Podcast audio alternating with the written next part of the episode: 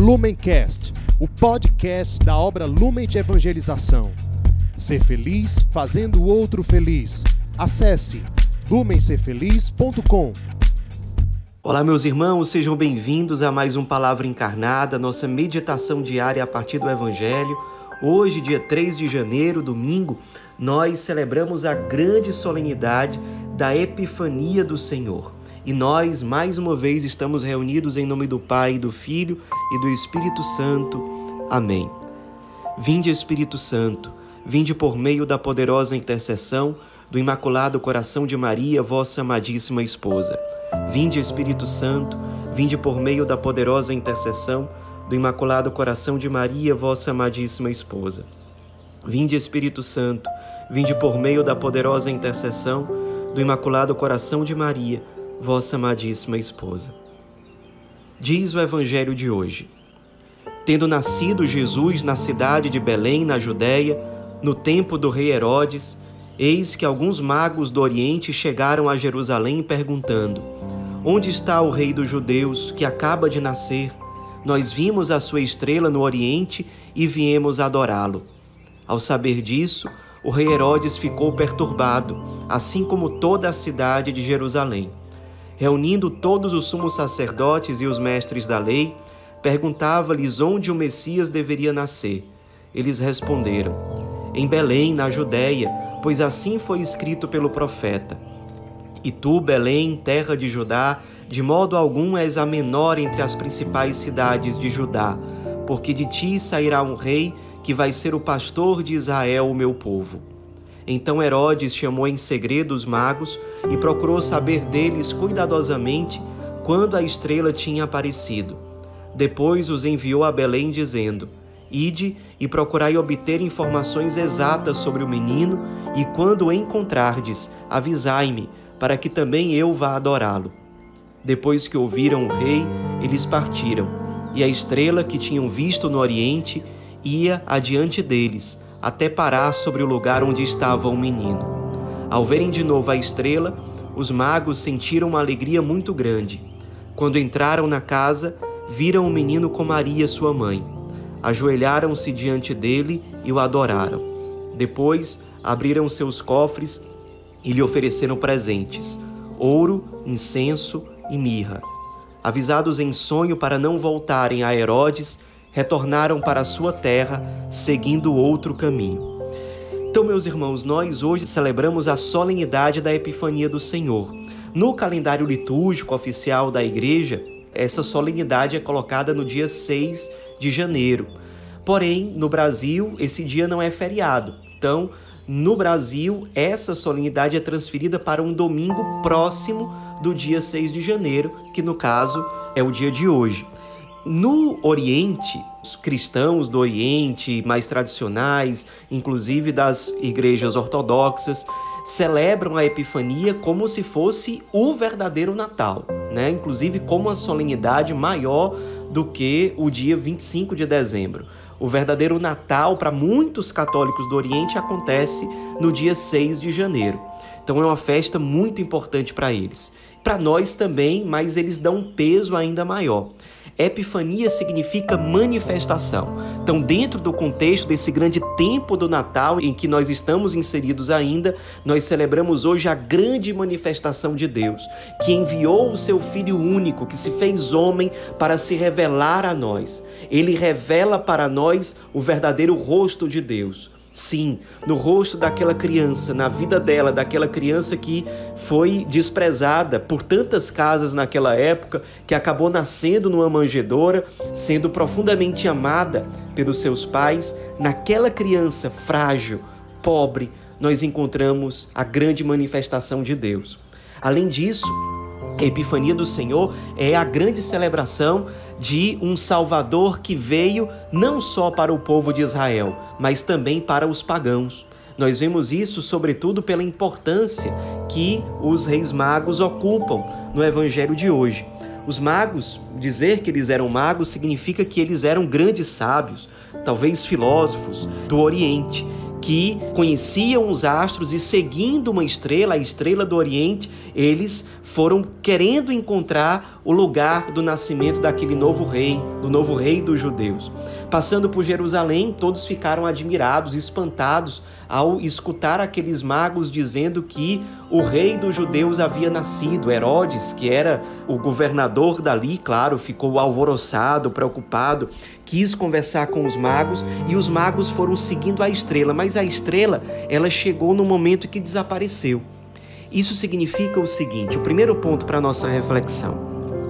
Deus envia sinais para que a gente siga e encontre onde Deus se faz presente na nossa vida, na nossa história, na nossa comunidade, na nossa família, na nossa própria biografia.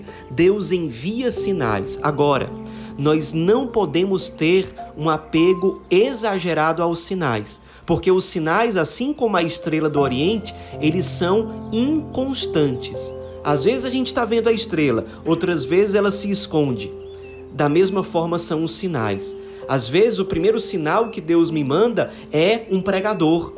Mas aí depois eu descubro que aquele pregador é um grande pecador, ele, ou ele cometeu um pecado muito grave, e aí a minha fé vai para o ralo junto com a fama daquele pregador? Certamente não. Ah, mas o primeiro sinal que Deus me mandou foi através de um determinado grupo ou de uma comunidade, e aí aquela comunidade, aquele grupo me decepcionou, isso significa que a minha fé vai se perder? Não deveria ser assim. Ah, o primeiro sinal que eu tive de Deus foi uma grande emoção que eu tive, um grande sentimento, mas aquela emoção passou. A minha fé vai também passar? Perceba, os sinais em si, eles são coisas positivas. Esses sinais podem ser pessoas, grupos, comunidades, autoridades eclesiais, emoções, experiências. Sinais são importantes quando eles nos apontam para o Cristo, mas eles não substituem o Cristo. Eles não são perfeitos, eles não são constantes, firmes e confiáveis como o próprio Cristo Salvador. Então é importante que a gente valorize os sinais, que a gente esteja atento a eles. Esses meios humanos e tantos outros meios que Deus se utiliza para nos conduzir até Ele. Porém, os meios, os instrumentos não substituem o próprio Deus. Ele é a nossa finalidade última. O nosso olhar tem que estar sempre fixo nele. Nós queremos a ele e não nós queremos como última instância, última descoberta, os sinais. Não, os sinais são meios, eles não são o fim. Por isso, pare um pouco para meditar. Será que a decepção com uma pessoa, com um grupo, está fazendo você enfraquecer na fé? Coloque o seu olhar voltado para o lugar certo o Cristo. Nesse tempo do Natal, o menino Jesus, o Verbo encarnado que se revela na pobreza de uma manjedoura. Não vamos perder o nosso olhar voltado para Ele. É por causa dele que nós somos chamados a ficar firmes. Os magos não estavam buscando a estrela, a estrela estava a serviço do Cristo. Eles estavam buscando o novo rei. Por isso que eles não pararam, mesmo quando a estrela desapareceu. Se Deus deixar de se utilizar de certos sinais, não desistamos. Deus certamente quer purificar a nossa fé, fazer com que ela amadureça, se aperfeiçoe. Então, temos que ter cuidado com o um apego exagerado aos sinais e aos instrumentos utilizados por Deus. Eles jamais podem substituir o próprio Deus. A tradição chama esses reis magos de Melquió, Baltazar e Gaspar. Melquió significa Rei da Luz. Baltazar significa Senhor do Tesouro. Gaspar significa o tesoureiro. Esses títulos apontam para o fato de que, ao encontrarem um menino, Nossa Senhora está ali do lado, o Evangelho deixa claro, e ao encontrarem um menino, eles trazem tesouros, trazem presentes ao menino. E esses presentes revelam para nós algo sobre a identidade do Salvador. Quais são os presentes? Ouro significa que aquele menino é rei. Incenso significa que aquele menino é Deus, porque incenso era algo oferecido para as divindades do mundo antigo. Mirra significa de que modo aquele menino iria morrer. Ele iria morrer dando a vida. A mirra era uma espécie de perfume colocada nos sepulcros. Então aquele menino nasceu para morrer, para dar a vida em resgate pela humanidade. Então esses presentes dados pelos reis magos revelam a identidade do Cristo do Salvador. Nós aprendemos e a igreja aprendeu esse significado dos três presentes, especialmente a partir de Santo Irineu. Porém, depois disso, São Gregório Magno, doutor da igreja, nos ensinou a enxergar nesses presentes não só a identidade do Salvador, mas de que modo nós precisamos viver para realmente ter um encontro com Ele. Nesse sentido, o ouro significa serviço, porque se o ouro aponta para o rei, qual é a missão do rei? É estar a serviço do seu povo, é estar disposto a dar a vida para defender e para lutar pelo bem do seu povo. Então, nos aproximar diante do Cristo com ouro significa dizer: Senhor, eu estou aqui como quem quer dar a vida, como quem quer estar a serviço. Além disso, o ouro é símbolo da sabedoria. Significa que para nós nos aproximarmos do menino Jesus, para nós termos um encontro verdadeiramente salvífico com ele, nós precisamos ir ao encontro dele querendo a verdade, amando a verdade, sem relativizar a verdade, mas querendo aquela verdade que realmente liberta nossa alma, que realmente liberta a humanidade. A verdade, por exemplo, de que Deus é amor, de que eu fui criado com amor, para o amor, pelo amor a verdade de que nós somos irmãos, a verdade de que nós somos criados para amar, a verdade de que nós precisamos viver o Evangelho, de que nós precisamos amar e servir e obedecer à igreja. A verdade não pode ser relativizada. E se nós queremos ter um encontro autêntico com o Salvador, nós precisamos, isso o ouro nos indica, estar numa postura de serviço, estar a serviço da verdade e amando a verdade. Segundo, o incenso. O incenso é apresentado sim para as divindades, mas representa um gesto de oração. Isso significa que para me aproximar do Salvador, do menino Jesus na manjedoura, eu preciso estar com espírito e com postura de oração, de adoração. Por isso vale a pena nós meditarmos. Será que nós estamos bem na nossa vida de oração, na nossa vida sacramental, na nossa adoração eucarística? Será que nós estamos cultivando, preparando a nossa alma pela oração para o encontro salvífico com Cristo, com o Verbo encarnado? E em terceiro lugar, a mirra, sim, ela é um perfume colocado nos sepulcros para aqueles corpos que já morreram. Mas a mirra significa, por outro lado, que nós, indo com ela ao encontro do Salvador, estamos prontos para morrer ou para deixar que o homem velho morra em nós. Estamos prontos para a mortificação, a penitência, para uma verdadeira conversão, para vencer em Deus os nossos pecados, para sermos melhores, para mortificarmos a nossa indiferença, o nosso egoísmo, o nosso apego ao ter, ao prazer, ao poder, enfim, mortificarmos aquilo que precisa morrer em nós, para que realmente o encontro com o Salvador seja salvífico.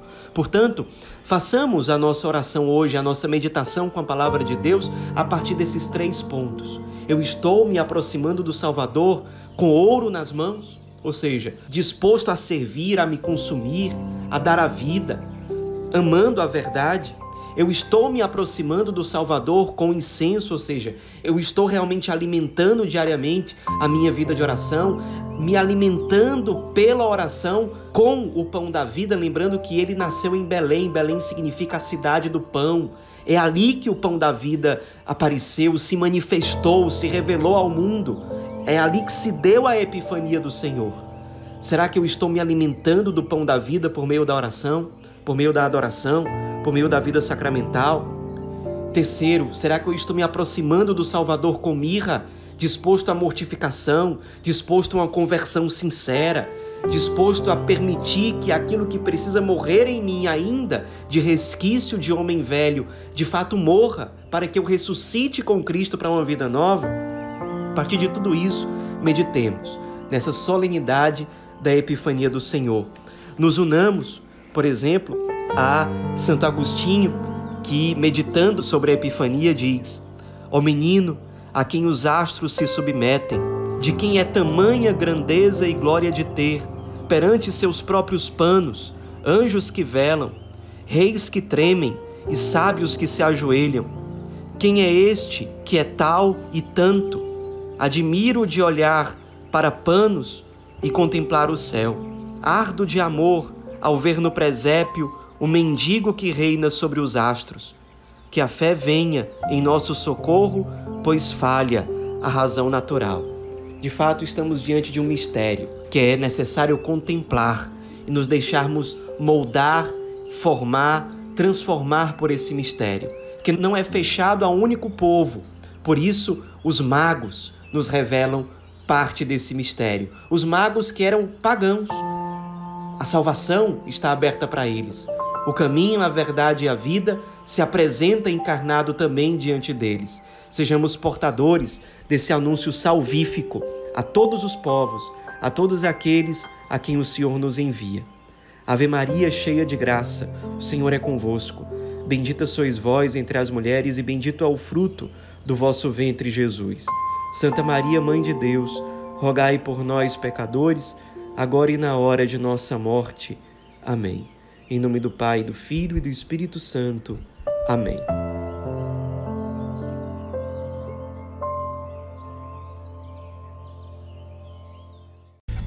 Lumencast, o podcast da obra Lumen de Evangelização. Ser feliz fazendo o outro feliz. Acesse lumencerfeliz.com.